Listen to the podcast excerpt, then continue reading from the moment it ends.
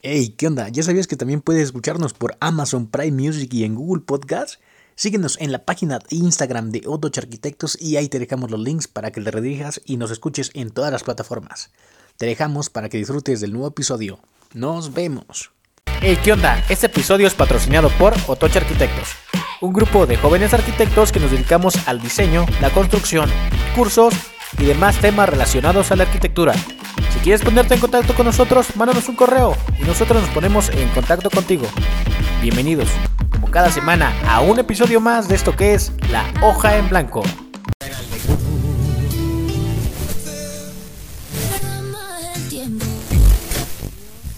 Obvio, Lucila. ¿Qué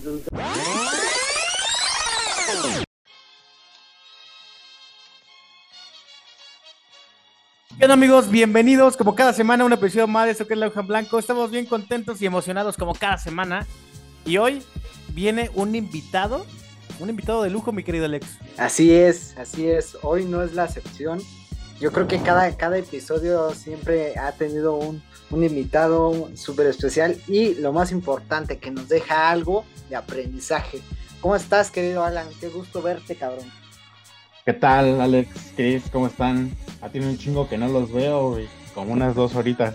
Sí, acabamos de grabar episodios de dos horas. Seguimos aquí. Wow. Para la gente que no nos, que nos escucha, estamos grabando a las 7:44 de la noche, punto de la Ciudad de México. Arki, este Arki, Arki Alan, este Arki que está de invitado, hace como tres semanas, un mes aproximadamente, no tengo bien las cuentas, pero estoy seguro que un mes por mucho.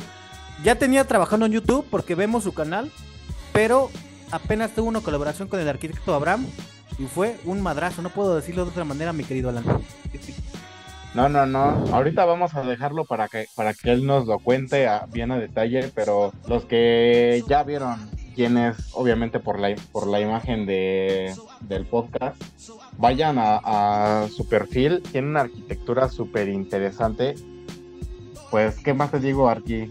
Sí, Listo para presentarlo. Y una manera de entenderla y llenarse de otras disciplinas para aplicarla que eh, he visto muy poco y se me parece muy interesante. Sin más que decir, hoy nos acompaña aquí en La Hoja en Blanco el arquitecto Octavio Fujarte Arqui. Bienvenido a La Hoja en Blanco.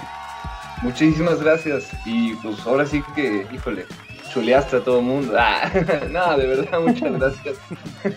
no, te agradezco, la verdad. Eh, no, soy, una persona, como te estaba platicando hace ratito, soy un poco nervioso. Este, y digo, pues ya sin el han invitado aquí grandes, que híjole, no, pues no, no me siento ahí con, con, con, para estar en los talones, ¿no? Digo, un poquito eh, admirando el trabajo de colegas maestros también y, personas que admiro, ¿no? Que al final eh, siento que están haciendo un excelente trabajo y me gustan mucho este- estos espacios porque creo que hace falta más, más reflexión, hace falta más este eh, acercarse más a las personas. A veces eh, siento que Miss Van der Rohe, Le Corbusier, eh, los tenemos como muy acá, muy arriba, pero pues también eran seres humanos, ¿no? Y, y- y qué chido que tengan espacios donde podamos conversar cercano y podamos, pues, ver sí que, pues, verlo más, más, el, el lado más, Humano, más... sí, pero más- más como sin filtro, ¿sabes? Eso es lo que quiero Exacto. decir, pero sin filtro. O sea, muy sincero, muy honesto y qué, qué bueno que tengan este formato. Creo que eh, hace falta eh, seguir trabajando en ello. Hay, hay, hay, este, hay podcasts también muy buenos, pero este, este formato me gusta, es cómodo, es, es lindo y, y ya escuché varios ahí, así que va a ser interesante el, el- creo que el podcast del día de hoy. Yo, yo predigo muchas cosas y, y predigo que este va a estar increíble, Arqui. Así que espero no... Pero sí, como dices, este, nosotros tratamos como de humanizar, como de estar al tú por tú con los Arquis, precisamente que para tengan, que... que tengan la confianza de podernos contar en base a su experiencia y a todo, a todo lo que han vivido, que nosotros, nosotros tenemos mucho esta filosofía de, de decir, diseñamos en base a nuestras experiencias y, hacia- y eh, dirigido hacia nuestras vivencias, ¿no? Exacto.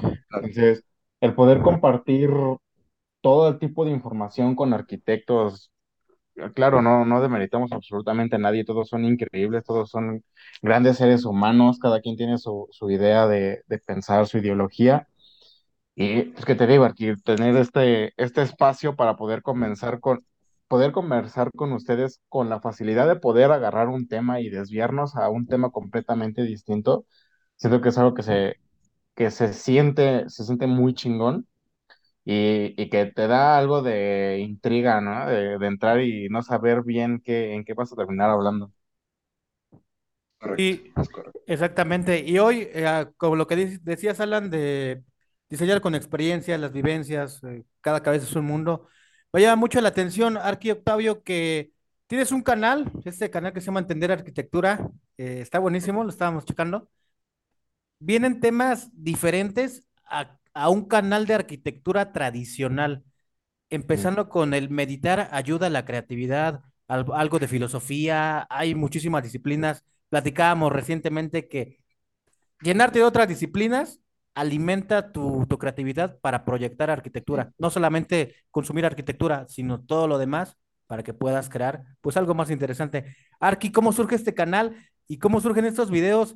Pues bastante particulares, pero buenísimos. Híjole, ya, este canal, híjole, yo pido una disculpa a todas las personas que lo han seguido y que de alguna manera he estado como muy ocupado, pues a veces estar diseñando y estar en obra, estar en obra es como te ocupa casi casi hacer un, un este, voto de celibato ahí con la obra para que todo salga bien, no, de verdad, es estar muy comprometido, este, es estar este, pues, al 100% con, eh, con todo, ¿no? La, la, obra, el material, este, el proyecto, a veces eh, diferentes cosas. Pero el canal sale a raíz de que pues, yo salgo de la universidad eh, y pues obviamente creo que al igual que ustedes, eh, en, en, una, en, una, entrevista ahí con Abraham le comentan, no, pues es que este podcast nació por, por ese, pues gusanillo, ¿no? De que pues obviamente pues admiras a las personas sí. y que de alguna manera te inspiran y, y está bueno eso porque eh, el canal salió a raíz de que yo, yo quería pues tratar de, tener un espacio. Siempre he tenido muchos pensamientos de diferente, híjole, como índole, pero nunca, nunca había tenido un espacio para poder este, plasmarlo, ¿saben?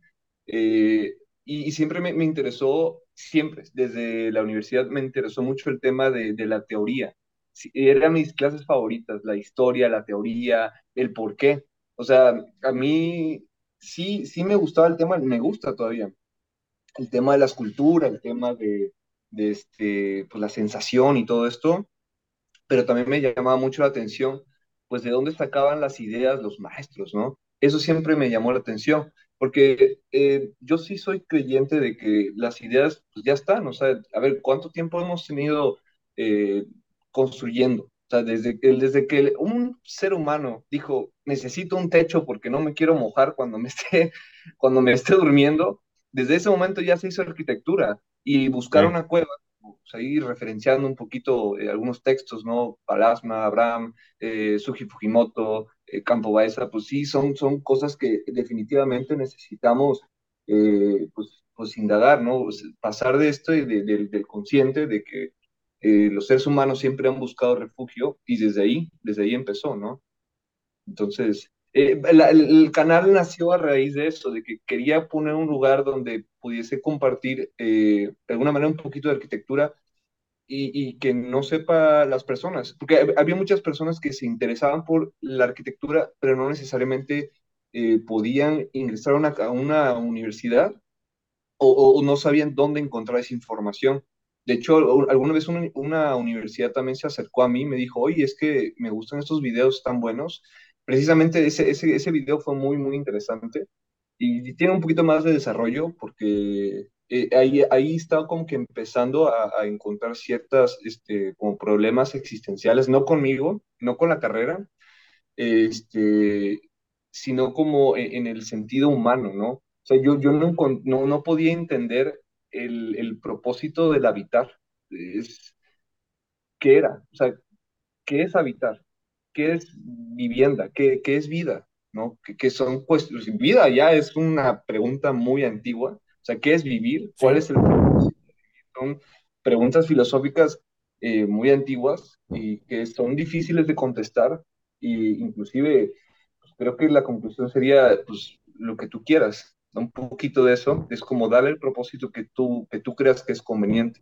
porque, bueno, va un poquito a raíz de entender un poquito el existencialismo, el, el racionalismo, el empirismo, todas estas ideas filosóficas, de alguna manera como que tratan de buscar una verdad absoluta, pero es ahí donde está esa bifurcación, porque no existe una verdad absoluta, todo está condicionado. O sea, hasta eh, Jean Centré, el francés, este, habla de que este, el ser humano está condenado a ser libre. Pero es, extraño porque también dice, sí, el ser humano nace eh, condicionado por una cultura, un idioma, o sea, nosotros aprendimos este idioma a raíz de que se nos enseñó desde muy pequeños, se nos enseñó desde, o sea, no es como que yo haya elegido hablar español. Hablar español. eso, eso ya te condiciona. La cultura también nos condiciona. Eh, em, las tradiciones, este, pues todos estos hábitos que de alguna manera empiezan como a, o sea, por ejemplo, el Día de Muertos, ¿no? En ningún otro país lo hace más que en México, ¿no? Y, bueno, desconozco otros países si, si, lo, si lo celebran también, pero pues es una tradición mexicana milenaria y que al, fin y al cabo eh, tiene muchísima relación con esta cosmovisión de, cuidar a, tus antepasados, de no olvidarlos, ¿no? Entonces tú te empiezas a, cuestionar todas esas cosas, ¿realmente lo crees o te lo enseñaron? Porque, a ver, no está mal el Día de Muertos, el Día de Muertos es algo que respeto mucho, por, no por religión, sino como eh, parte de esta, el respeto que tienes hacia tus antepasados. Digo, eh, su historia es, te antecede y definitivamente marca lo, quién eres ahora, ¿no? Entonces, eres ellos, eres lo que eres ahora y vas a hacer algo que no sabes qué vas a hacer, pero algo vas a hacer. Entonces, suena muy enredado, pero todas las experiencias, y regreso a lo mismo, las experiencias sí te van marcando. Entonces, no puedo decirte como que hay una verdad absoluta, pues no, no, no, no podría, no, al menos desde mi punto de vista, no podría, porque, eh, como te digo, hay cosas que en nuestra cultura están mal vistas, pero para otros está bien y viceversa. Entonces, eh, ese es un poquito eso. Inclusive la religión, no, no, Arque Octavio, que llegas a este mundo y ya por, por tus padres ya eres, ya tienes una religión, no, o sea, no, no la eliges, sino que ya estás, y eso es lo bueno según este, pues, tu familia, ¿no? Bueno, eh, eh, de hecho no, no está mal. Yo, yo sí soy, yo creo que es necesaria la fe, es importante porque hay un libro que se llama El hombre en busca del sentido de Víctor Frankl. Eh, es muy buen libro, es un libro que es muy crudo, como lo narra el autor, pues es algo que lo vivió, pero, pero la fe es importante para sobrevivir en momentos muy, muy complicados híjole, no, no quiero tocar esos temas porque son muy sensibles incluso para mí, eh, pero pues el tema de... No voy a hablar de eso porque de verdad es, es muy sensible, pero por ejemplo el tema del, del de COVID. Yo me, yo me enfermé, yo me enfermé de COVID y no tenía vacunas y yo sentía que ya me estaba muriendo. O sea, yo dije, no, yo ya me voy a ir, ya. ya cuando, ya. ¿Cuando fue este, recién o después de las vacunas? Sí, y, yo ya hasta estaba haciendo un testamento, o sea, de verdad. Pero mi familia me dijo, no, hijo, espérate, tranquilo, este, guárdate en tu casa, quédate ahí, este, todo va a salir bien. Y si no hubiera sido por la fe, creo que en ese sentido, o sea, esa pequeña esperanza, ¿no? Yo creo que no, no hubiese querido nada, es que no podía respirar, te pesa mucho los pulmones y no estaba vacunado yo en ese momento. dije, hombre, yo ya, o sea, como que también los medios no, no ayudaban mucho porque eran muy amarillistas en ese momento y, y pues no, no ayudaban. Y sí, yo entiendo también, ah, hubo mucho fallecimiento, este, de, pues incluso en mi familia fallecieron muchas personas, ¿no? Yo creo que en todos, al menos hubo alguno, ¿no? De algún familiar que falleció a causa de eso. Y alguien que puede solidarizarse contigo en esa parte es el arquitecto Alex. Alex, también tenías esos síntomas cuando te pasó, ¿no? Y también estabas haciendo testamento, me acuerdo que andabas ahí también. No, no, la verdad es que se siente, eh, se siente horrible. Yo creo que ahí el arque Octavio me va, se va a entender. O sea, primeramente como que el, los días más cabrones son el día uno y el dos y el, incluso el 3. Ya de ahí en fuera ya como que va saliendo esa madre de, tu cuerpo, pero sí sientes... Ya no sientes tan caliente el cuerpo y mareado. Y, no sé si, por ejemplo, te pasó que a ti te dio COVID y a tu familia también. Aquí en mi caso sí. Ah, empezó una, empezó mi, mi tía, y ya después empezamos todos. Entonces, psicológicamente también te tortura, porque es, o sea, en, en la radio o en los medios de comunicación tú escuchas que ya la cifra aumentó y psicológicamente, psicológicamente ya dices, no, es que esto no, no, no creo que acabe y te torturas. Bueno, a mí, a mí sí me pasó, no sé cómo te pasó a, a ti. Porque de repente escuchabas ahí toser que a, no sé, tu mamá, tu papá, tu familia, y eso también es un algo con lo que no, no ayuda. Es que yo, yo vivo solo. Ah, como el meme, ¿no? Como, ah, es que, oye, ¿por qué escucha, este, hay mm. canciones de cuna, ¿no? Pero yo vivo solo, ¿no? no, pero este, sí vivo solo y, y, la verdad sí fue muy duro porque... Todavía pues, más distante, ¿no?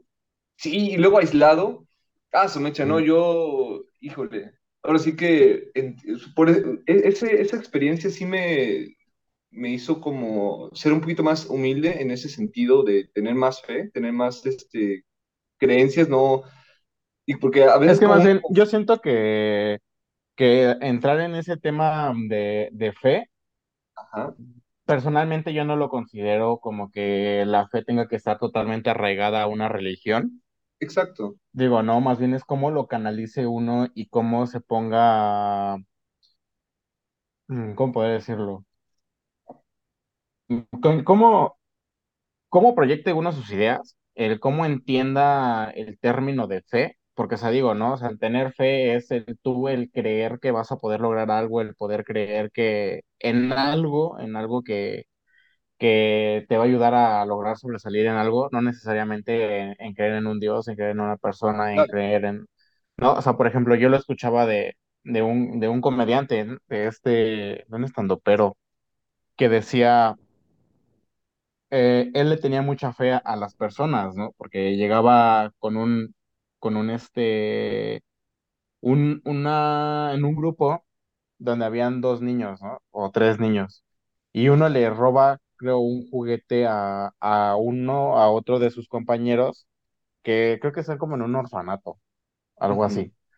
Entonces, uno de ellos dice que cuando sea grande va a hacer todo lo posible por poderles compartir a los de ese orfanato, bueno, no compartirles, bueno, sí compartirles parte de, de su riqueza para que no les falte absolutamente nada y no tengan que recurrir a, este, a, a robar, ¿no? Y él, y él hace ese término de considerar eso como un acto de fe, en, en creer que ese güey lo va a lograr por la necesidad que tiene, ¿no?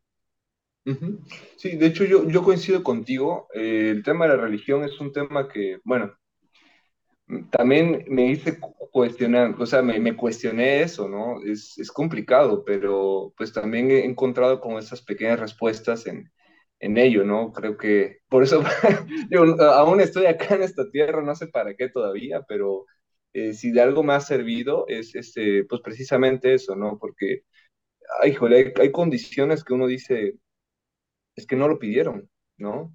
O sea, hay personas que, que les toca vivir así y, y, pues, tú cuestionas por qué, ¿no? Pero a veces no hay una explicación, a veces solo pasa.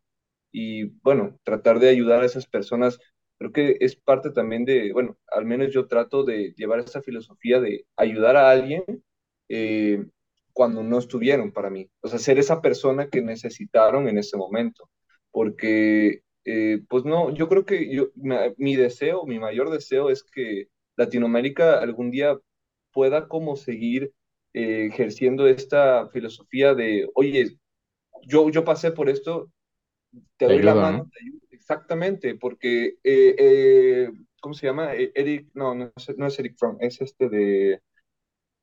Ah, Humberto Eco. Humberto Eco hace una, este, una, una idea, una parábola, un, ¿sí?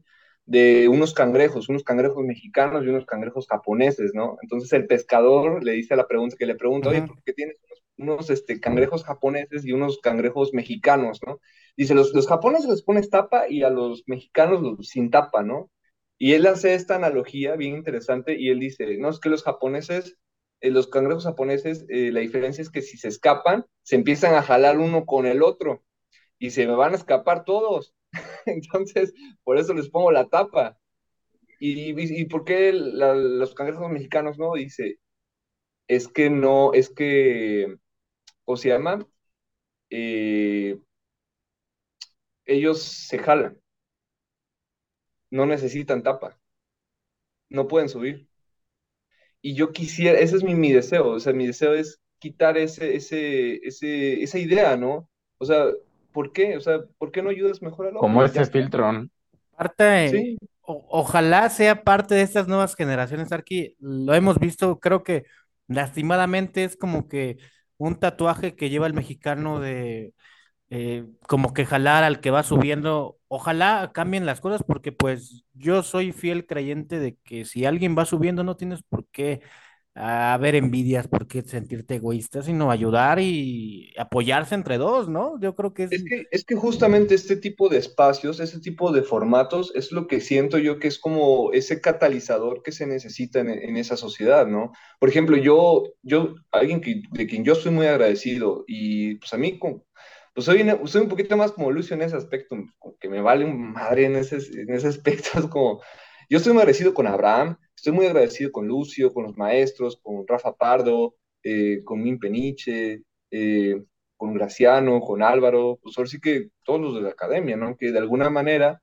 eh, pues a ver, tienen, ellos tienen maestría, experiencia y todavía te la comparten, pues, híjole, es, es, es muy bonito, ¿no? Y incluso yo he hablado con Rafa Pardo y Lucio, cara a cara, con Rafa Pardo, no, hombre, es, es como si te conociera por años, es, es, híjole, es impresionante, verdad.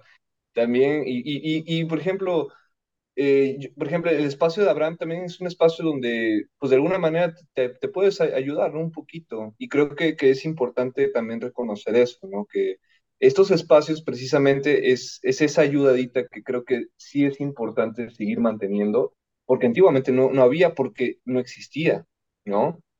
O sea, qué chido que, la, que, que lo bueno de la pandemia haya sido generar estos formatos que de alguna manera te mantienen más cercanos y, y, y te vuelves esa persona que, que necesitaste en ese momento, ¿no? Regresando a la analogía de, de un poquito, ¿no? Sí, completamente de acuerdo, Arqui. Yo creo que no sé, la pandemia este, pasó por algo, pero parte de, de lo poco bueno que trajo fue esto, ¿no? Como que acercarnos con estas nuevas tecnologías. Antes el Zoom creo se ocupaba muy poco, ahora ya se usa casi siempre. Eh, te acerca, te acerca, ahora estamos hablando contigo a distancia, podemos hablar con alguien en otra parte del mundo a distancia y armar el podcast y debatir ideas y platicar y que a lo mejor alguien se va a llevar alguna idea y eso es lo mejor de este tipo de espacios. No, pero, pero fíjate que yo siento que el, el boom de las, de las nuevas tecnologías y de estos nuevos, por ejemplo, de, de estar en Zoom y de YouTube y de Instagram, TikTok y todas esas plataformas, yo siento que ha humanizado más a las personas y ha hecho que tengas una conexión más cabrón. No sé, no, o sea, a lo mejor antes tú te quedabas encerrado en tu mundo que era México, ¿no? Y no salías de ahí y, y hacías una conexión con la gente de, de ese lugar, ¿no? Pero, por ejemplo, ahorita estás a un solo clic de poder ver contenido, no sé, en Tokio, ¿no? O contenido en, en Europa. Y al final del día haces conexión con diferentes culturas, conexión con diferente, diferente tipo de información y diferente, entrando en un tema arquitectónico, a diferente tipo de arquitectura, nuevas tendencias, diferentes tendencias arraigadas a través del tiempo, ¿no? Entonces, yo siento que ha sido una gran ventaja en, en esta gran desgracia que fue la pandemia, ha sido una gran ventaja el poder desarrollar ese tipo de, de plataformas y el poder de desarrollar ese tipo de contenido, porque como, como sabemos, los podcasts antes no era un tema del cual se, se hablara mucho, ¿no? Yo no recuerdo antes de la sí, pandemia que los podcasts fueran muy escuchados, ¿no? Y es algo que, claro. que los podcasts se pusieron muy de moda últimamente. Iba a comentar algo, o sea, justamente es eso, como también hay que recordar que sí es importante, o sea, que es, es como esta, pu- este, ¿se acuerdan que les comenté, no? Que no existe un blanco, no existe un negro, es como hay puntos medios, ¿no? Y en este punto medio en el que eh, se generan estas plataformas para de alguna manera extender esas tenazas para ayudar a otras personas, también pasa que existe mucho contenido y muy efímero a veces. No digo que todo, porque al menos yo creo que en la comunidad de, de arquitectura, como llamar, de, o sea, para llamarlo de esa manera, creo que es muy bueno, o sea, de hecho hay muy buen contenido. Pero y variado. sí, y muy variado. Pero, por ejemplo, si te vas a contenido como, por ejemplo, de streaming, que es, este, por ejemplo, de videojuegos, es muy efímero. O sea, ya pasó un video, ya te olvidaste de qué pasó, ¿no? Y esa, esa, ese cambio constante de, de información es a veces algo que eh, pasa incluso en, en, la argumentación de, de, de platicar, ¿sabes? Como que queremos pasar los argumentos de las redes sociales a los argumentos este, que sí necesitan más planteamiento, ¿no? Eh, o una indagación, o, o, es como, no puedes hacer una tesis doctoral que te costó 10 años, 5 años, tirando ahí un número, ¿no? Pero es algo que te costó muchísimo, pues resumirlo en dos, tres palabras, porque vas a sonar tan general, o sea, tan como separatista, ¿no? Como, eh, perdón, no, no, no es este, como blanco-negro, pues, o sea, muy, muy, muy este, general y, y, no, no se da a entender más el contexto, ¿no? Entonces, es como ese punto medio, pero, pero eh, no, no, no en todos los medios pasa, como te comentaba. Yo creo que en el tema de la arquitectura está chido porque hay quienes que se dedican a dar este, materiales, hay quienes que se dedican a softwares, hay quienes que se dedican al tema de diseño, al tema de construcción, al tema de gestión de obra. ¿No? Entonces, eso está bueno porque de alguna manera, y, y de hecho, eso, es creo que el formato que, que me agrada también porque eh, como que agarras de todo un poco y vas como que encontrando a, qué te quieres dedicar, porque, o sea, no todos tienen por qué ser emprendedores, no todos porque tienen que ser, o sea, no, o sea, si quieres dedicarte a una cosa en específico, eh, pero que te guste, ¿no? Igual y pues, quieres entrar a un despacho y te gusta, y el día de mañana pues no te gusta y te sales y allá haces otra cosa, ¿no? O sea, eso es lo que creo que nos hace falta, porque a veces es como en la, en la, en la escuela, no sé si les pasaba, ¿no? De que, ah, te, la maestra ya te regañaba o el maestro, ¿no? Que porque escogías una cosa y ya no podías cambiar. ¿Y, y quién dice, no? O sea, eso no está escrito en ningún manual, no hay una ley que diga, oye, es que no puedes cambiar, ¿no? O sea, ¿por qué? ¿No? Y a veces este, traemos estas, este, estos, este, estas bases y las pasamos a nuestro trabajo y en nuestra vida, y es ahí cuando nos frustramos. ¿No? Porque sí. no, es que me dijeron que tenía que estudiar esto y, y, ahora ya no me gusta, pero lo tengo que hacer porque tengo que comer y etc. Y, sí, sobrevivir. Y exactamente. Cosa que sí es necesaria, o sea, sí necesitas hacer algo que te guste, pero, que, claro. ¿no? Es muy importante eso de, de, estar haciendo lo que te guste, ser feliz, sea lo que sea. Recientemente platicamos con una compañera aquí en la escuela ya estaba igual por salir a un semestre tal vez y se salió. Nos dijo apenas hace dos semanas, ¿sabes qué? Me voy a salir. ¿Por qué? ¿Qué crees que nunca me llenó del todo? Y dijimos. Y fue, fue algo muy, y dijimos, muy valiente.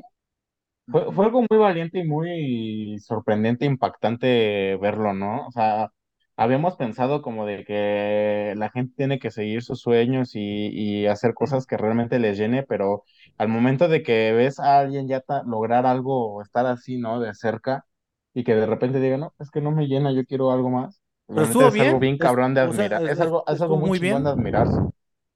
Pues estuvo muy bien. ¿No lo crees? Yo te voy a decir algo. El ingeniero con quien yo trabajo, él sí. fue ingeniero toda su vida. Pero me dijo hace poco, a mí siempre me ha gustado eh, la, aprender a vender. O sea, marketing, me gusta ese tema de, de la venta de casas, pues, se, se dedica a eso. Y es muy interesante escucharlo porque es que si ya tengo 70 años, y siempre me dije, es que ya no quiero hacerlo porque ya no tengo edad. Pero ¿quién dice? O sea, ¿quién lo determina? ¿No? O sea, al final también eso es un poco relativo. Sí, son, a ver, son, por la parte son barreras sociales que nos ponen. Exactamente. Como regresando a un poquito al tema de inicial, como Foucault decía, pues sí, ya llegas a, a un mundo donde ya hay ciertas condiciones y no puedes pasarlas, ¿no? Pero si hay un punto en la vida en el que esas decisiones que tú has tomado pues eres tú, tú eres la única persona responsable, porque si no te culparías de todo lo que te pasa a las demás personas, y eso sí. tampoco es maduro. Arqui, y bueno, surgiendo eh, aquí en, en, todo este tema, la pregunta que te hago es la siguiente, y espero que la contestes con toda la sinceridad del mundo, es ¿por qué, por qué eres tan filosófico y a la vez combinas la parte de la arquitectura? ¿De dónde con surge? La, con, la, con el arte. Claro, o sea, ¿de, de dónde surge todo, todo esto? Justamente creo que tendría que explicar eh, un poquito de por qué llegué a la filosofía. Y la razón es que, bueno, cuando yo me vine a Chiapas, yo estaba con alguien y pues ese alguien, pues, sí, me, me, destrozó en ese sentido. Y pues creo que llegué a, a, los libros de autoayuda porque pues en ese momento era pandemia, no había con quién ir, apenas como que estaba desarrollando este tema, ¿no? De, de, de este, buscar terapia y eso, bueno, X. Eh, y llegué, llegué a la filosofía por los, los libros de autoayuda. Los libros de autoayuda no, vaya, no es que sean, o sea, no, no son malos, pues, porque son como un catalizador que te avientan hacia buscar ayuda a terapia o buscar, este, pues, cuestionarte las cosas. Y creo que eso fue lo que me pasó a mí. Me empecé a cuestionar muchas cosas, no solamente en el, en el aspecto de, de, la, de la vida, sino en, en las cosas de, de, mi trabajo, ¿no? y, y, y, empezó a observar cosas de, por ejemplo, luego he visto casas que eh, publican como, no está mal, digo, trabajar con materiales, yo lo he hecho, y, pero no es fácil. O sea, trabajar con materiales, eh, híjole, es como el segundo paso después de haber aprendido a, a, a desjerarquizar o este, generar ciertas atmósferas, trabajar con la luz, la, la, orientación y todo esto. Ya cuando dominas eso, ahora sí ya te viene lo que es el, el lleno y el vacío, este, generar estas, este, pues, de alguna manera, eh, reglas, ¿no? Pero a mí me llamó muchísimo la atención porque, pues, yo mm. no, no, nunca, me, eso sí, nunca me he considerado bueno en, en, diseño y me empecé a cuestionar esas cosas. Eh, pasa que también me metí al diplomado de Abraham y ahí fue donde, pues, empecé a, a conocer un poquito, eh, ya lo conocía antes, pero no, no como tal, este, y empezamos a, mantener esa relación muy bonita con, con, él, la verdad. Entonces, este, ahí fue donde, pues, eh, pues conocí a grandes amigos como Alfredo, Álvaro, Yair, muchísimas personas, Alex, este, y bueno, empezamos como a, e, ese tiempo, eh, empecé como también a indagar un poquito de, la, pues de la filosofía eh, en ese sentido, porque yo tenía la pregunta, y eso siempre, siempre me lo hice porque mi abuelo fue maestro albañil, mi padre fue ingeniero, aprendió albañilería, yo aprendí albañilería porque era muy rebelde, pero siempre me gustó, siempre me gustó la albañilería. Este, y, y, es muy bonita, o sea, la camadería, el, como el ambiente, es, es, es, bonito, la verdad es que es muy bonito. Y entonces, pero yo tenía una pregunta, era, ¿qué es dignidad? ¿Qué es vida? ¿Qué es este, sí, como la vivienda digna? Ahí había otros dos conceptos, ¿qué es vivienda? ¿Qué es vida? ¿Y qué es digno? qué significa ser digno. Y si te vas a la Constitución, ¿no? En el artículo 4 dice que todas las personas de, de, este, tienen el derecho de vivir en, en, un, en, espacios dignos, ¿no? Y se supone que tenemos un organismo como el Infonavit que se dedica, pues, si tú te vas en el artículo 3 del Infonavit, ahí en, en su página, pues ahí habla de que es un organismo... Una vivienda digna. Exacto, y, y justamente es eso, o sea, dice, el Infonavit pareciera más un banco, más que una organización que ve, ve, por las necesidades. Por, la, por el bien, bien social. O sea, en vez de darle un bien social, tratan de ver la forma de poder ganarle, ¿no? O sea, Ajá. O sea, te doy un crédito para que tú construyas y según en el artículo 3 del, de la, del Infonavit dice que debes de, de ellos se encargan de, de, buscar que es la dignidad y todo esto, pero si te vas al reglamento de construcciones, que por ahí lo debo tener, eh, en, en, el reglamento de, construcciones, el arquitectónico es así de pequeñito y solo te dice cosas como la ventilación, cuántos luxes, eh, este, no, no, no, no, no, pero el de la iluminación dice luxes, pero el de la ventilación, cuántos metros cuadrados de ventanas debes de tener por ciertos este, metros cuadrados de habitación o de metros cuadrados construidos, este, el tema de las circulaciones, que eso sí es muy importante, creo que las, las calles no están obviamente no están pensadas para todas las personas. Tengo un primo que, no. que él, él, está en silla de ruedas y esto es algo que siempre trato de observar muchísimo. Eh, el tema de la, de la, pues ahora sí que la movilidad. Exactamente.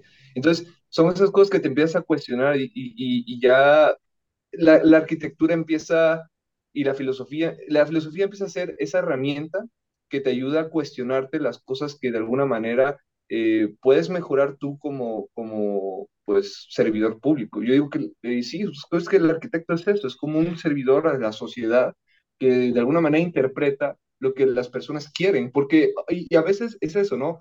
Muchas personas dicen, es que no sé qué es lo que quiero.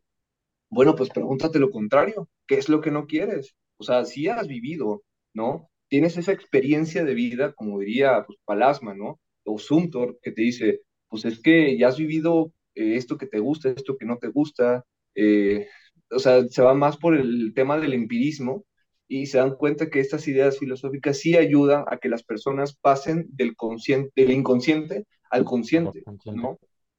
Entonces, esa mayéutica de preguntarse, ¿y por qué no? ¿O por qué sí?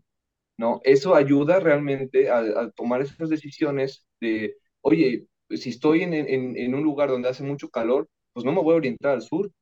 De hecho, cuando vino el Arque Abraham, estaba el sol o sea, se estaba asando porque estábamos enfrente al sur, el sur pegaba con todo, te metías a la casa y se sentía un fresco, pero acá te digo que hace temperaturas de 35, 40 grados. O sea, vete a ciudades como más frías, pues obviamente no te vas a orientar al sur, ¿verdad? O por ejemplo en Veracruz, en Veracruz no te puedes orientar hacia dónde está el mar porque te van a caer unas ráfagas de 100 kilómetros por hora y ahí pues hasta, hasta vidrio se han llevado. No voy a decir qué plaza, pero hay por ahí una plaza que cada rato se está rompiendo el vidrio, es porque está orientada precisamente hacia, hacia el mar, ¿no? Hacia el mar. Y sí, son estos conceptos que pues debemos aprender, ¿no? Y parte de eso, Arqui, es pues lo que comentas, ¿no? Leer, conocer más, más disciplinas que complementen la arquitectura y no solamente pues de arquitectura, lo que comentábamos al principio. Muchos compañeros eh, o conocidos que tenemos diseñan de una forma muy general, como que muy comercial, porque no conocen otro tipo de arquitectura y ahora con las nuevas tecnologías que hay, el arquitecto debe viajar por ahora, pues ves un video de Abraham de cuando está en Mérida y ves arquitectura de Mérida, o ves un video de Abraham de que está ahorita, eh, eh, no sé, en Puebla y ves arquitectura de Puebla. Ahí están las herramientas, Arqui. Ahora fuiste al, al diplomado con Abraham. ¿Qué tanto te abrió el panorama a la arquitectura que tú ya hacías? ¿Cambiaste mucho tu estilo? Pues más que hablar de esteticidad, eh, me enseñó como, o bueno, más bien me cuestionó eh, el por qué lo hacía de esa manera, ¿sabes? O sea, eh, lo que me gusta de Abraham es que no, no, te, no te dice, es que esto es así y así, o sea, no, es como de alguna manera te hace reflexionar como, espérate, o sea, ¿por qué lo haces de esta manera, no? ¿O por qué no así? Y ya cuando eh, dices, ah, caray, es que está mejor como me la están planteando, oye, ¿sabes qué? Pues creo que también es parte de, de, la humildad de decir, oye, pues es que no lo hacía bien, ¿no? No está mal decir, no sé, definitivamente es algo que creo que sí debemos de buscar esa cultura, oye, ¿sabes qué? No sé, pues voy a aprender, así de simple, ¿no? No hay más. Y, y, y, por ejemplo, em, ahorita ya, o sea, Abraham, Abraham fue un parteaguas en, en esa parte porque me ayudó a cuestionarme muchas cosas. Pero también lo ha sido Lucio, lo ha sido Rafa Pardo, o sea, todos los maestros que, que de alguna manera he considerado mis maestros, porque no solamente maestros es aquel que tienes enfrente, también puedes aprender muchísimo de los libros. Y, y a, mí, me fascina mucho leer, me encanta leer, este, de pequeña bibliotequita que tengo ahí. Tengo más, tengo una Kindle y tengo más libros en PDF y demás. ¿Eso ahorita los leíste todos, Arki? Esos ya, todos ya, completitos. Sí. De mis libros favoritos, pues obviamente son los de Yuhani Palasma, que estos los tengo como cabecera. Este es, de Sergio Ortiz. Este que lo tiene también en la Universidad de, Navarra. Este, este es una joyita. Este, este libro es de estos libros que no pueden perderse, El elogio de la sombra es, es, clásico, sí, tienen que leerlo. Pero también tengo, no solamente tengo de estos, también tengo, por ejemplo, tengo manual de filosofía, de historia de la filosofía, manual de filosofía, este, por ahí debo tener este, también literatura como, por ejemplo, a mí no me gusta Kafka, yo sé que es un clásico y todo, pero no me gusta Kafka, es su, su escritura es, es, se, se, enfoca más hacia el absurdismo, pero no, no, no puedo. es muy bueno, lo reconozco, pero yo leí, por ejemplo, Metamorfosis y no, no, me y ese, lo leí cuando yo me enfermé porque no tenía otra cosa que hacer. no, no, entonces. A fuerza, lo leíste. O sea, casi, casi toda, la, toda la lectura que, que tú haces aquí va más enfocada al tema filosófico o de repente si te das gustos de, de, la, de leer algún otro tipo de tema. Sí, me gusta, pues obviamente veo Marvel, veo este, pues obviamente me encanta, o sea, yo, yo era de esos chamacos que se iba a ver las premieres con sus amigos y decía, no, pues vamos a ver este. Yo, yo fui a ver Endgame cuando salió y a mí me tocó ser de los que troleaban, no, pues mira, es que va a pasar esto, la neta, pero nada más lo hacía, o sea, con, con, personas conocidas, ¿no? Nada más por poder, ¿no? Pero este, no, pero la verdad es que me gusta mucho, eh, veo muchas series, pero casi siempre, no sé, como que de alguna manera lo, lo, lo relaciono a, a, Sí. a la, la filosofía, no sé, es algo que, que ya lo traigo en O ese ya lo sentido. traes, ¿no? Como que ya, ya está arraigado a ti, ¿no? En, en todo lo que, lo que hagas o, o pues sí, más bien, todo, todo lo que haces, al, al final del día siempre llega a un punto en donde se enfoca la filosofía. Um, La, la reflexión, lo que pasa es que mi madre es psicóloga también. Entonces, de, de cierto modo, eh, con- desde muy chico conversábamos mucho, ¿no? Eh, mm, a veces no es, no es fácil porque dices que yo no puedo hablar de esos temas porque este, es, es- no es ético, qué sé yo. Él es ay, mamá, por favor, como, o sea, hay cosas que hablamos y están peores, así que Sí, pero bueno, independientemente de eso, es muy interesante, eh, pues, debatir, de- debatir no, no es como una pelea. eh, el arte de debatir, como lo diría Aristóteles, sería algo como, eh, puede que yo te presente una postura y tú me presentes una postura, y tal vez yo no estoy de acuerdo con esa postura, pero la entiendo. Es diferente puedo Sí. estar, puedo estar o no de acuerdo, o incluso enriquecer mi postura o cambiarla. O sea, en el debate es, es válido eso también. No, no tienes por qué defender una idea que está mal. O sea, si tú la consideras mal, no tienes por qué defenderla si, si tú ya dejas de creer en eso. Este, y ese es como el debate, en, pues, en resumen, ¿no? Así medio, así una idea rápida. Pero es interesante porque así es realmente cuando empiezas a aprender. O sea, el aprender es realmente desaprender así de simple. Y, y es bonito porque este, te das cuenta de, de ciertas cosas. Yo cuando era más, este, cuando empecé a hacer esto de arquitectura, que de algún modo eh, me llamaba la atención pues, por los materiales y esto, yo quería como pues, casi casi ponerle como intercerámica de todo un poco, ¿no? Para que se vean todos los catálogos ahí de materiales. Pero te das cuenta que, que como que no, o sea, como que sí hay cierta enfoque más hacia, hacia la reflexión, alguien que tiene mucho eso, que es muy mesiánico, de hueso colorado, como diría, dirían por ahí, este, sería Helio Piñón. Helio, no, Helio Tuñón, perdón, Tuñón.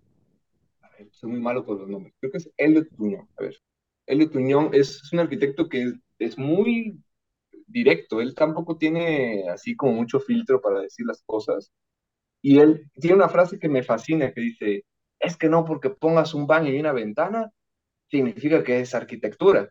Y tiene toda la razón del mundo. O sea, no porque pensemos en, en, eso significa que, que pues, es arquitectura, ¿no? Dice, y como diría él, no mis palabras, las de él, dice, es que por lo mínimo tiene que funcionar. Ya después que, que ver cómo lo quieres, bueno, ya es decisión de la persona porque también es válido, ¿saben? Eh, eh, vivimos en una sociedad eh, que decide cómo vivir. Sartre decía algo similar, como el ser humano tiene el derecho y el deber de decidir cómo vivir, ¿no? Y a veces dejar todo como que de cierta forma estigmatizada, no desjerarquizar, pues no permite que el habitante pueda, eh, pues ahora sí que desarrollar ciertas actividades, porque como diría Carmen Pinós, Carmen Pinós siempre dice eso, bueno, en algunas entrevistas dice, es que eh, el arquitecto y el arquitecto tienen esa como misión de, de ser como directores de cine, o sea, preguntarse realmente qué tipo de relaciones van a tener. Y, y, hoy en día creo que precisamente por este tipo de formatos, precisamente por este tipo de espacios, creo que se está dando mucho eso, ¿saben? O sea, ese tema de, de ya no buscar la esteticidad o los objetos en sí, sino más bien las relaciones que pueden generar los espacios, ya sea un espacio de reflexión. O sea, para mí creo que el espacio más bonito en el que yo recuerdo, y eso creo que de alguna manera lo aprendí con Sumtor, o sea, leyéndolo, es la cocina la cocina es, es, de los lugares más bonitos que yo tengo. O sea, en la sala, ¿cuándo estaba en la sala? O sea, no cuando viene visita, pero de ahí en fuera, la cocina es, es donde, pues no sé, como se, escucha absurdo, pero no es tan absurdo. O sea, yo me acuerdo que de niño yo comía mis quesadillas con chocomil, hechas por mi santa madre, y me las comía bien y ahí estuvimos platicando porque había un comedor y había un lugar donde sentarse y, pues, conversábamos, ¿no? Entonces, y las, mayores, las mejores pláticas que he tenido con ella Cocina. han sido, pues obviamente, ¿no? No, aparte, Entonces, aparte en la cultura mexicana, en la cultura mexicana la cocina es el lugar, considero, el que tiene más peso en toda la casa, ¿no? Porque Sí. es, es el, es el lugar en donde toda la familia se reúne, en donde la mamá, la que es de eh, amado hogar, todo el día, casi todo el día está en la cocina, los niños llegan y comen ahí, y al final del día es un lugar que tiene una funcionalidad con el, con el humano, ¿no? Pues, En el aspecto de que tenemos que comer, ¿no? Al final del día en una sala estás nomás para descansar y, Y a veces, para y a veces, ver y a veces como, dice el Arqui Octavio, cuando llegan visitas es cuando te sientes ahí, porque pues casi, casi no, y mucha gente le pone mucha atención a la sala, ¿no? Cuando la cocina yo creo que es el, como dices, Arqui, uno de los lugares más eh, recurrentes dentro de Sí. la, la cultura mexicana. Es curioso que menciones eso porque antiguamente la, la cocina era, era un lugar de servicio, ¿no? Y de hecho hasta era, era algo sucio, ¿no? Probablemente preparas comida y qué sé yo, pero la cocina, si lo traducimos al lado más primitivo, es un fogón. Y el fuego es lo que el ser humano hizo primero, o sea, descubrió como Sí. así Sí. como extraordinario, así de que, que cambió, revolucionó la tecnología y que se encontró el fuego, y, o sea, ya se podía cocinar, ya no te tenías que comer la comida cruda, Cruda. o sea, ya era, era una revolución. Entonces, definitivamente, eh, creo, creo que por ahí va también un poco en el tema de la innovación, creo que sí es definitivamente es generar relaciones, sí es este tema de la cocina, no por el elemento en sí, no por el objeto en sí, sino también como leyendo y reflexionando sobre lo que los primitivos, o sea, nuestros, ante, nuestros antepasados hicieron, pues definitivamente te das cuenta que no hemos cambiado mucho, que no somos modernos, vivimos en un contexto más contemporáneo, más con más tecnología, con más cosas, pero a ver, nuestro cerebro no es moderno, o sea, jamás. ¿Por qué crees que hay tantos temas de depresión y de ansiedad y de, y de, todo esto? Eh, La depresión y la ansiedad es una alerta, es una que avienta tu cerebro para poder este, decir, güey, te vas a morir, porque el ser humano no puede vivir solo. El, ser humano no, no, está diseñado para vivir solo. O sea, siempre hemos vivido en comunidades, todo el mundo dice, no, los roomies y esto. Los roomies son las personas que vivían en una cueva porque estaban protegiéndose de, de, de, del, del exterior. Ahorita ya no tenemos depredadores como pues, animales así, ¿verdad? porque ya estamos más urbanizados, porque ya tenemos sociedades, ya tenemos esto, pero ¿qué es, ¿cuáles son los depredadores hoy en día? Eh, la economía es uno de ellos, este, un poquito... Sí, sí, sí, sí, o sea, toda esa manipulación de los, de los medios, este, yo me acuerdo que las películas, por ejemplo, venía una película seis meses y ya, ya era una película nueva, ¿no? Seis meses, y era una nueva, esa era una, una película nueva, yo me acuerdo Toy Story, ¿no? Por ejemplo. Este, año. Exactamente, un año en, la, sí. en el cine. Y ahora hoy en día, si no sacan películas cada dos semanas, olvídate, ya es una película viejísima y ya nadie la va a ver. Y, y entonces como que es, es, esa parte de, espérate, a veces no hay que ir a avanzar, avanzar, avanzar, avanzar, sino que a veces necesitas retroceder ciertos pasos para poder analizar, oye, espérate, es que estas personas hicieron esto por esto y, y no lo hicieron y tuvieron este resultado. ¿Y tú crees que nosotros no podríamos tener el mismo resultado? Yo creo que sí, porque pues, el comportamiento humano, o sea, si, si, como, si nos vamos hacia el argumento de que el ser humano no es moderno, pues realmente, este, pues quiere decir que pode, podemos tener resultados similares. No puedo decir que, que igual, porque pues, nadie, nadie puede copiar los mismos resultados, no se puede. Y al, final, y al final del día las necesidades, las necesidades básicas del humano siguen siendo las mismas, ¿no? O sea, sí, sí, siempre.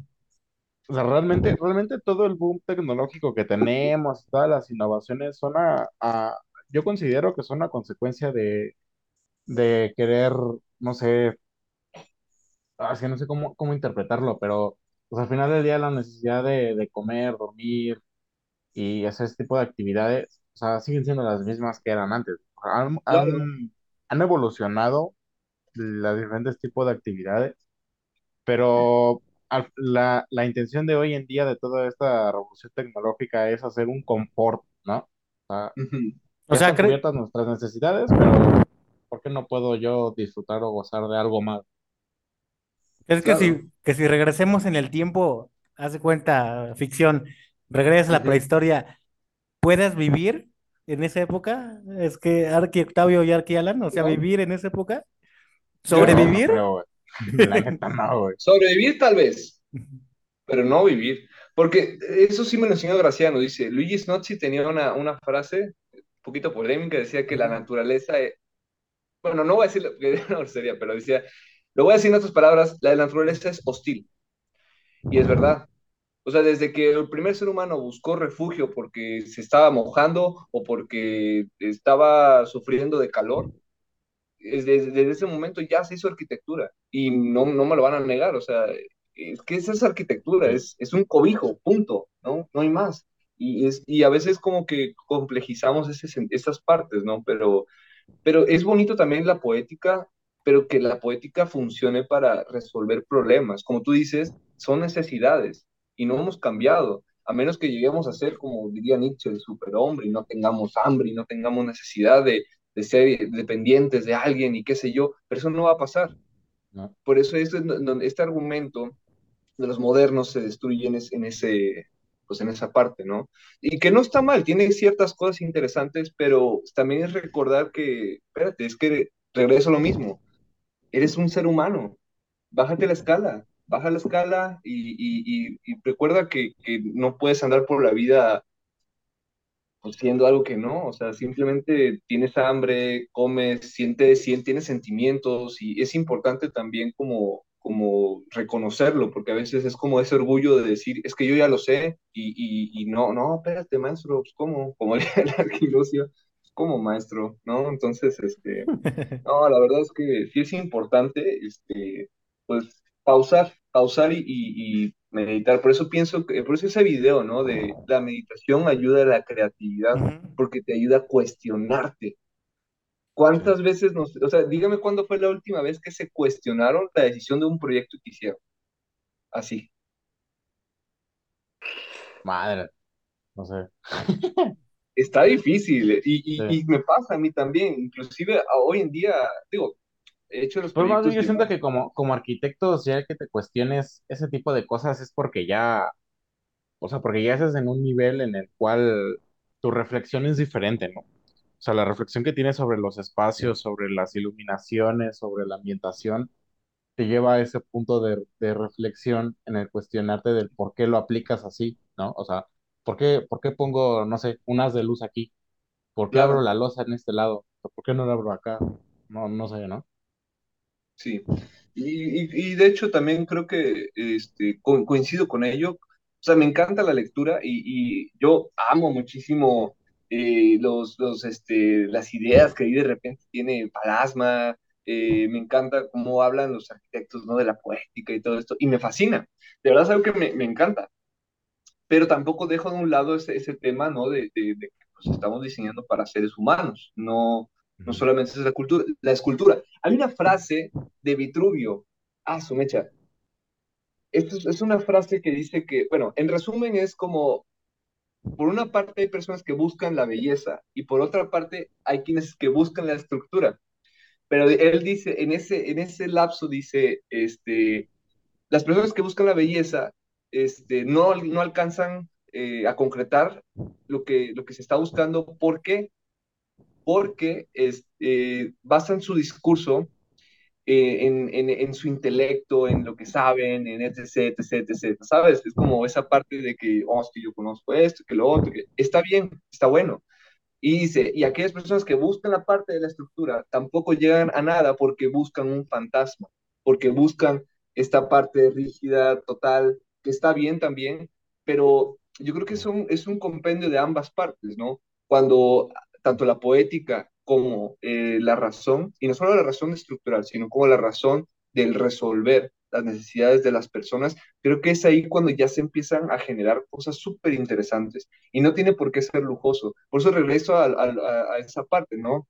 Desjerarquizar no solamente la escala humana, sino también los proyectos en ese sentido, porque al final tú le permites al habitante que haga su espacio como se le dé la gana o como lo quiera hacer y eso está Al chido. final, al final del día se va a transformar, ¿no? O sea, nosotros, nosotros como arquitectos les, les dejamos una casa, ¿no? Con una sala y algo así, y mueblería.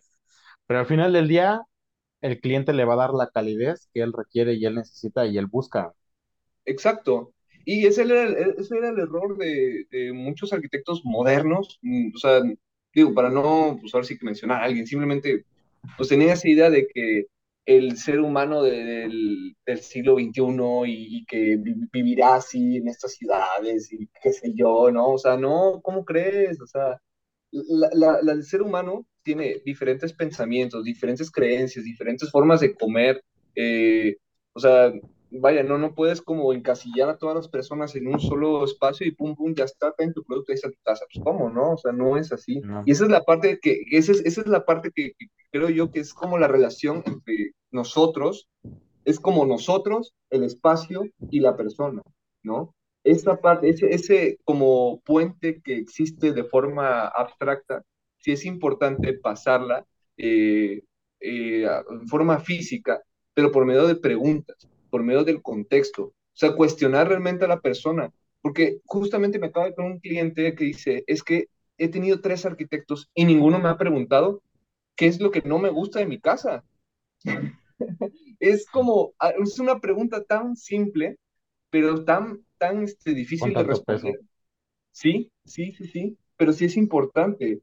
O sea, porque, a ver, es que no me gusta la iluminación de las tardes porque yo vengo del trabajo y todo el día me está pegando el sol y lo que menos quiero es sol en mi casa en las tardes, ¿no? Es un ejemplo, no, no digo que no, depende también del clima y lo demás, ¿no? O sea, regreso, no hay que generalizar, simplemente es tratar de dar un ejemplo, ¿no? Pero pero sí es importante esa parte. Por eso es que creo yo que la palabra, o sea, dignificar y habitar eh, es tratar de buscar esa parte que haga que la persona encuentre su sentido, o sea, su- que, que encuentre la reflexión de cuál es el propósito de su vida. Como dirían los japoneses, el ikigai. El ikigai es eso, es, es, este, es esta parte en que dicen, güey, es que quiero ser un chef, quiero ser este pintor, quiero ser esto, quiero ser lo otro. Y está muy chido que su ambiente les permita hacerse esos cuestionamientos, porque yo no me imagino estar en este mundo y vivir infeliz.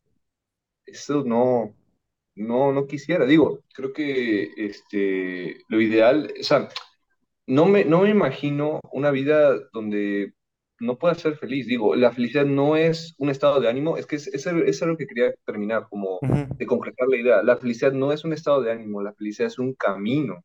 Es este, porque obviamente alguna vez en tu vida vas a estar triste. Y está bien estar triste, o sea, no es que esté mal, simplemente pues, estás triste, te duele y punto, y ya está. Sí, vas a pasar por cosas que te, no sé, o sea, vas a, vas a tener que sopesar, vas a tener que hacer lo que, lo que sea, ¿no? Digo, hay cosas que son muy difíciles en esta vida, ¿no? Eh, yo soy de Veracruz y viví una situación hace muchos años complicada y eh, es este, esta parte de la, ¿cómo se llama? El, el recordar a, amigos que han fallecido eh, duele, tíos, familiares, pero por ejemplo, el, el, la pérdida de un hijo, híjole, es lo peor que puede pasar a una persona. Entonces, sí, hay veces que vas a estar pasando cosas muy difíciles, muy duras, pero que de alguna manera si tu espacio y, tu, entorno puede ayudarte a mejorar, a dignificar la vida, yo creo que eso es algo que pues, hay que tratar de hacerlo, ¿no? Como pues apostarle un poquito al, a ese tema, ¿no? Entonces, este, sí. De ahí me, me llama la atención, Arki, que lo habíamos platicado fuera del aire una semana antes que, que platicamos, que te marqué por teléfono, que no te gusta llamarle usuarios, precisamente por eso ves que la palabra usuario es muy arquitectónica, tú los llamas habitantes. Habitantes. Eso, eso, lo, aprendí, eso se lo aprendí a Graciano, y, y, pero más que aprendérselo a Graciano, por, por decirlo, tiene un porqué. Cuando tú, le, cuando tú le llamas a alguien, oye amigo, oye esto, oye lo otro, le quitas su identidad, ¿sabes? Sí. Así. Pero, ¿por qué aquí? Porque les, les, o sea, por ejemplo, a mí me ha pasado que he conversado con amigos que hemos tenido años de conocernos, que hemos pasado en la primaria, la secundaria, la prepa, no sé, y de repente te dice, oye, amigo, que como, eh, tres años, tres años a cuatro, un año, es como, me explico. esa parte es cuando, cuando desjerarquizas. Digo, si es una persona que estás conociendo apenas, bueno, es válido decirle, ¿no? ¿Qué no? Estás acostumbrando, etc.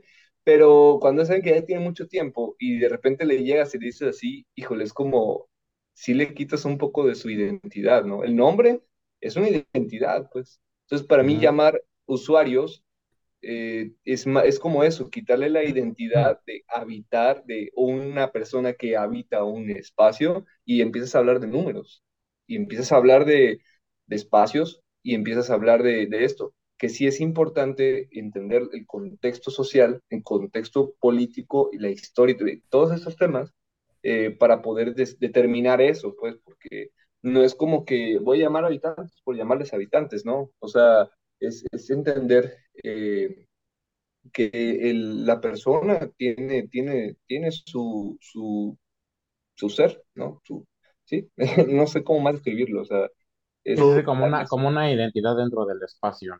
Sí, darle su lugar simplemente.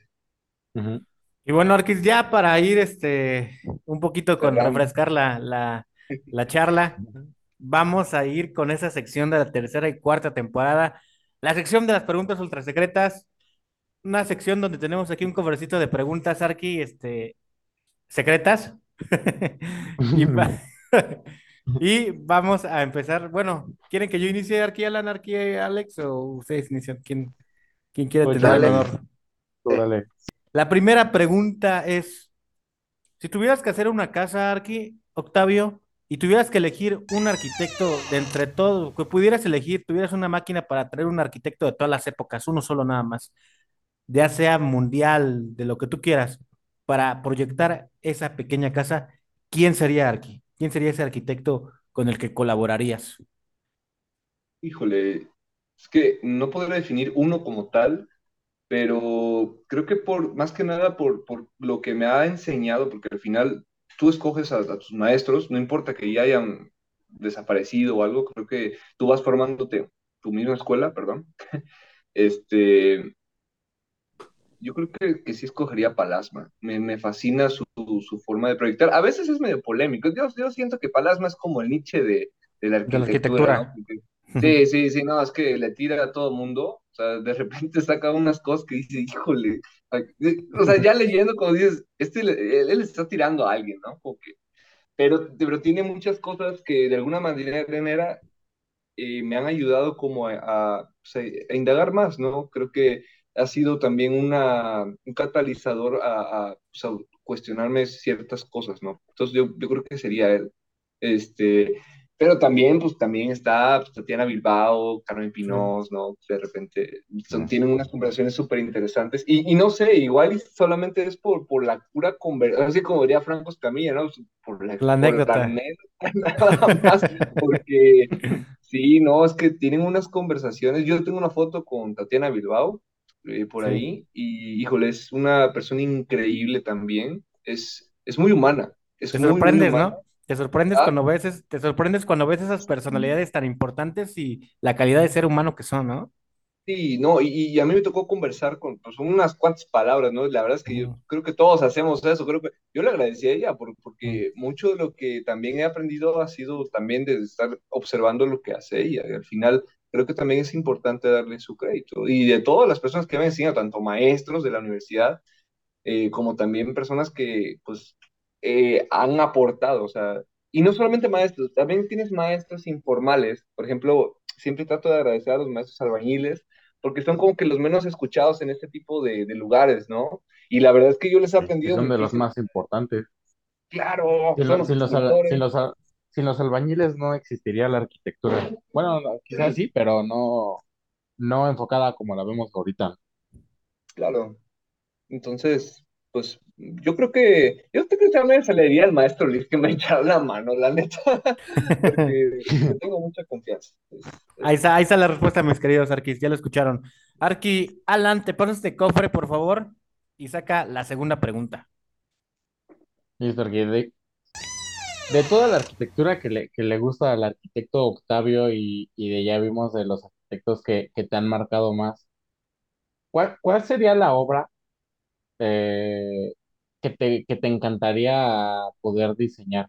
sea el contexto que tenga, del estilo que sea, de la arquitectura que sea, ¿qué, qué es, qué sería lo que te encantaría diseñar?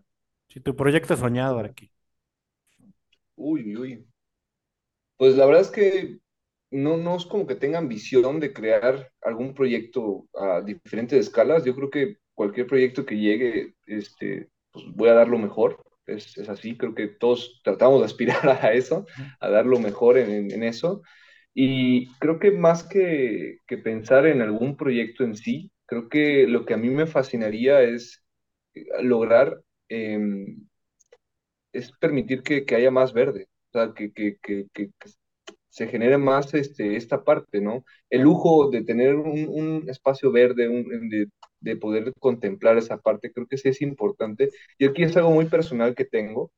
Eh, es una tradición que se lo copió un poquito a los japoneses, pero observé que también nosotros lo, lo tenemos a raíz del Día de Muertos, ¿no? Mencionando un poquito de eso. Y tengo arbolitos y le pongo nombres de familiares o amigos que ya no están y de esa manera trato de, de que De no... su presencia.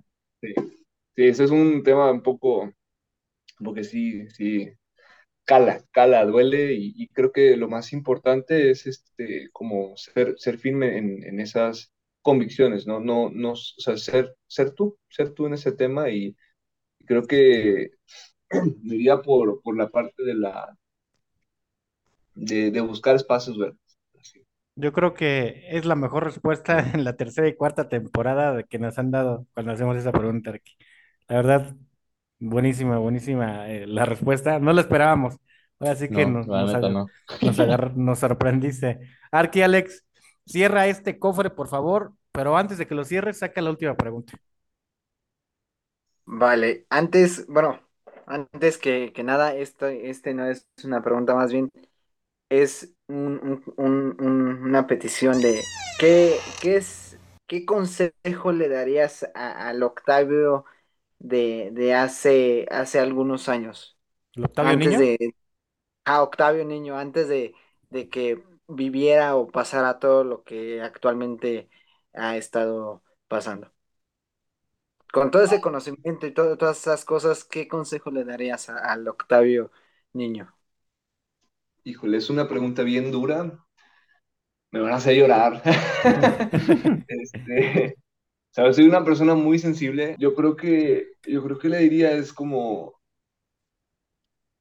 disfruta el proceso, ¿no? Como, uff, hay veces que, que uno no sabe por, por dónde andar, ¿no? Y no, no cambiaría nada en mi vida porque es lo que me ha formado quien soy.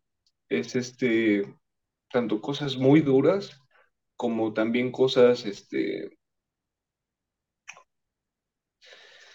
uf, muy bonitas también, que no puedo Sí. negar, han sido cosas que de alguna manera me han marcado. Y este, no cambiaría nada en lo absoluto porque gracias a esas experiencias, tanto buenas como malas, es lo que me han formado hoy como persona. Y lo menciono con tanta alegría ahora, porque tal vez de niño sí me dolió un mon- montón, pero este, pues agradezco la vida. O sea, eh, creo que también es parte de, reconocer que de alguna manera, eh, pues eres tú, como te digo, responsable de tus propias decisiones y, lo que vas haciendo. Y, creo que simplemente lo abrazaría, le diría, güey, te va a tocar cosas bien duras y vas a tener que, aceptarlas, pero es parte de tu proceso de vida. No cambiará nada en lo absoluto. Definitivamente estoy muy feliz con la vida que me ha tocado.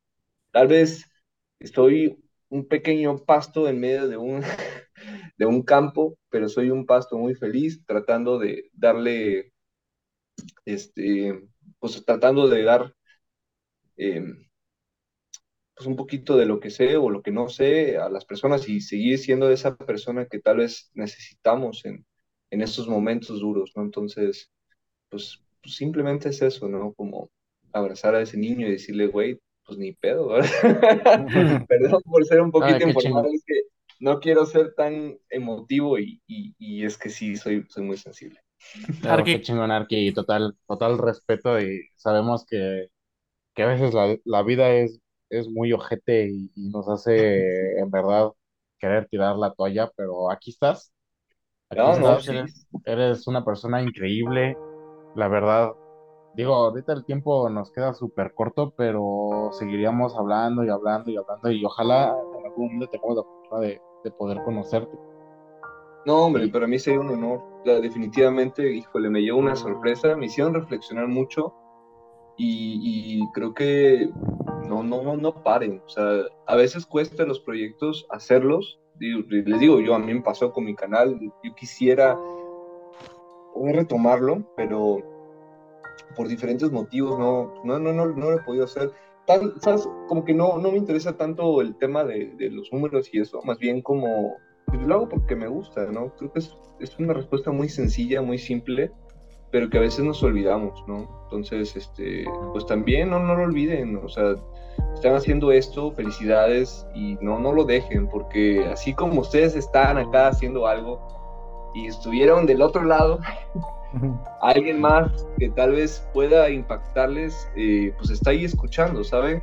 Puede que, no sé, igual y tengamos ahí, este, pues alguien que haga vivienda colectiva y cambie la política de los países o qué sé yo, o sea, sería muy interesante que, pues a raíz de estar escuchando podcast, este, o, la visión de otras personas, les motive tanto que digan, güey, es que quiero hacerlo. Y esto está muy chido, de verdad, este, no, les felicito, les felicito por lo que están haciendo. eh, y pues como dirían por ahí, pues que no les importe lo que les digan las personas, simplemente háganlo porque les gusta y creo que van por muy buen camino, de verdad. Cuando hicimos este proyecto Arqui queríamos impactar a, a- a los compañeros, inspirarlos, que, que vean cómo es platicar, conocer el humano detrás del gran arquitecto, eh, enriquecernos con las charlas. Pero parte de también lo que nos ha dejado en blanco es, es conocer al ser humano, conocer que detrás de gran, cada gran arquitecto hay un gran ser humano y a pesar de que tenemos una charla de una hora y media aproximadamente, eh, se nota, se nota a kilómetros que eres un gran ser humano, gran arquitecto, mejor ser humano y esperamos vernos muy pronto, ya sea que venga a Ciudad de México o nosotros hasta allá.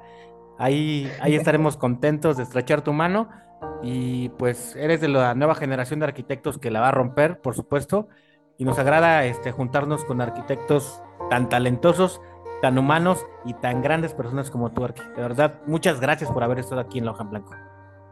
No, pues muchas gracias, de verdad. No, ya no sé más que decir, simplemente agradecer y pues, de verdad, pues, discúlpeme si, si me pongo aquí a como chillar, porque sí No, estoy muy... no te preocupes, No, Arqui. No te preocupes.